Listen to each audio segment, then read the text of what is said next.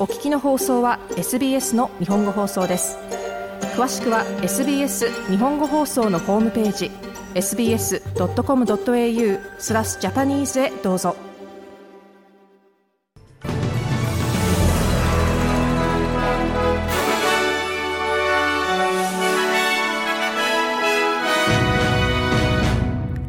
11月7日の SBS 日本語放送ニュースです。オーストラリア準備銀行 RBA は今日の定例理事会で政策金利であるオフィシャルキャッシュレートをどう設定するのかの判断を下します。エコノミストらは RBA がインフレを抑えるために新たな利上げに踏み切ると見ています。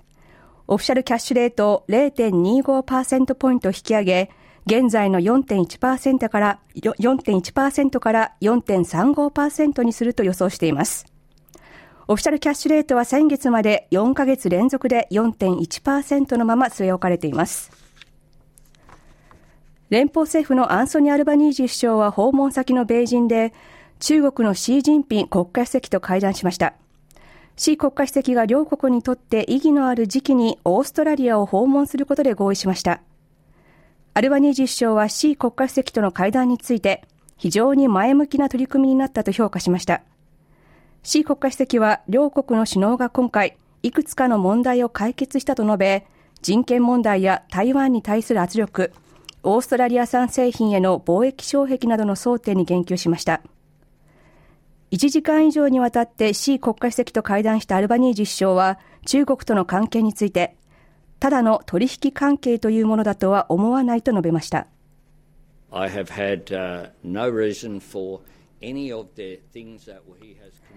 会合でも話し合いでも1対1の会談でもシ国家主席は正直で率直でした。これこそが二国間関係の元になるものです。一つ一つの案件をただチェックし合意していくというものではありません。アルバニージ首相でした。アルバニージ首相は今日米人で中国のリー・チアン首相と会談します。パレスチナ自治区ガザに対するイスラエルの攻撃により、パレスチナ側の発表で死者が1万人を超えました。国連の組織の代表らがガザでの人道的停戦を求めています。国連人権高等弁務官や世界保健機構など国連の18機関のトップ、そしてアントニオ・グテーレス国連総長は共同で声明を発表し、ラファの検問所から十分な支援がガザに入っていないと主張しました。声明は30日間にわたる紛争はこれ以上耐えられないものだとしてガザに支援物資が届くよう直ちに停戦を行うよう求めました。しかしイスラム組織ハマスが拘束している240人以上の人質の解放を求めるイスラエルはこれまで高まり続ける国際社会からの停戦を求める声を拒否しています。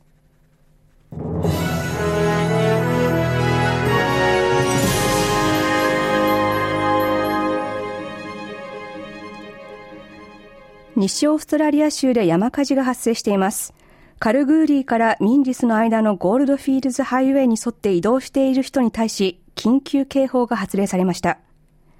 州のパークスワイルドライフサービスは、車で移動している人に対して、山火事で命と住居が危険にさらされているとして、命を守るための行動を直ちに取る必要があると呼びかけています。火の勢いの強い地域の北側にいる旅行者は直ちにメンジスに戻るよう、また山火事の南側にいる人に対してはカルグーリーに戻るよう指示されています。カルグーリーとミンジスの間の道路は閉鎖されています。パークサービスによると、今回の山火事には現在対応できており、昨日通報があった後で雷によって広がったとみられています。ビクトリア州地方部のパブに車が突っ込み5人が死亡したことを受けて、この車の66歳の運転手が今日、警察の取り調べを受ける見通しです。この運転手はショックと命に別状のない怪我で入院しています。また昨夜には亡くなった5人を追悼する集まりが開かれました。集まりに参加したマセドン選挙区選出の労働党のマリーアン・トマス衆議会議員はチャンネル9に対し、コミュニティの絆がここで示されたと述べました。このような時こそ命を落とした私たちのコミュニティの家族たちに思いを寄せるために集まることはとても大切です。そしてその絆の強さがまさにここで示されました。トマス州議会議員でした。クイーンズランド州の各地で規模の大きな山火事が発生している最中に消防車2台を盗んだとして22歳の男が不法侵入や無免許運転など複数の罪で起訴される見通しです。盗まれた消防車2台は見つかりましたが、そのうち1台はひどく損傷しており、家庭用の白いペンキが全体に塗られていました。クイーンズランド州の消防緊急サービスによると、州の北部で先週3つの消防隊が狙われました。ネパールで現地時間の3日深夜に発生したマグニチュード6.4の強い地震で死者の数が今後さらに増えることが懸念されています。これまでに確認された死者の数は160人近くに上っており、現在被害が最も大きかった遠隔地の調査が行われています。発生から2日以上が経ちますが、救助活動は難航しています。現在は地震で家を失った人に食料や滞在場所を提供することに救助活動の重点が移っています。被災したスバルナシャさんは地震の被害の大きさをこう語ります。I'm so lucky my daughter was saved, but my sister lost her daughters. 幸運なことに自分の娘は助かりましたが、私の姉妹は娘たちを失いました。彼女たち皆一緒にいて自宅と家族を失いました。娘に涙を見せることはできませんが、家に帰ると泣いています。シャさんでした。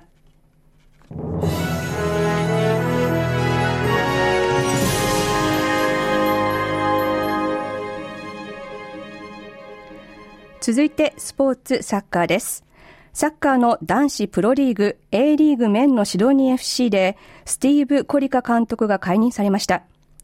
コリカ氏はシドニー FC でこれまで在任期間の一番長い監督でしたが、今シーズンでまだ勝ちを上げていません。コリカ氏は今日付で監督を解任。アシスタントのデビッド・ズドリック氏がトレーニングを引き継ぎます。チームはこれまでの3試合を負け、現在の順位は最下位です。しかし先月行われたオーストラリアカップのファイナルでは、チームを勝利に導いていました。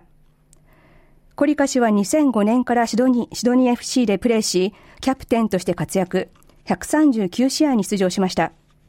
コリカ氏は長い時間を過ごしたシドニー FC を去ることは非常に辛いが、信じられないほどの最高の思い出を得たと述べました。続いて finance exchange rate です。オーストラリアドル1ドルは日本円で97円36銭、US ドルで64.89セント、ユーロで60.55セント、イギリスポンドで52.57ペンス、また US ドル1ドルは日本円で150円飛んで2セント、今日の正午の時点で取引されています。続いてお天気です。お昼の時点での明日8日の予報です。パースは晴れで最高気温は29度、アデレードは時々曇りで最高気温は26度、メルボルンは雨、嵐になるかもしれません。最高気温は29度。ホバートは雨足が強くなりそうです。最高気温は24度。キャンベラも雨、嵐になる可能性があります。最高気温は26度。シドニーはほぼ晴れで最高気温は27度。ブリスベンは時々曇りで最高気温は25度。ダーウィンは1、2度雨が降りそうです。嵐になる可能性もあります。最高気温は33度の予想です。お知らせの後は音楽、そしてカレンターフェアーズに続きます。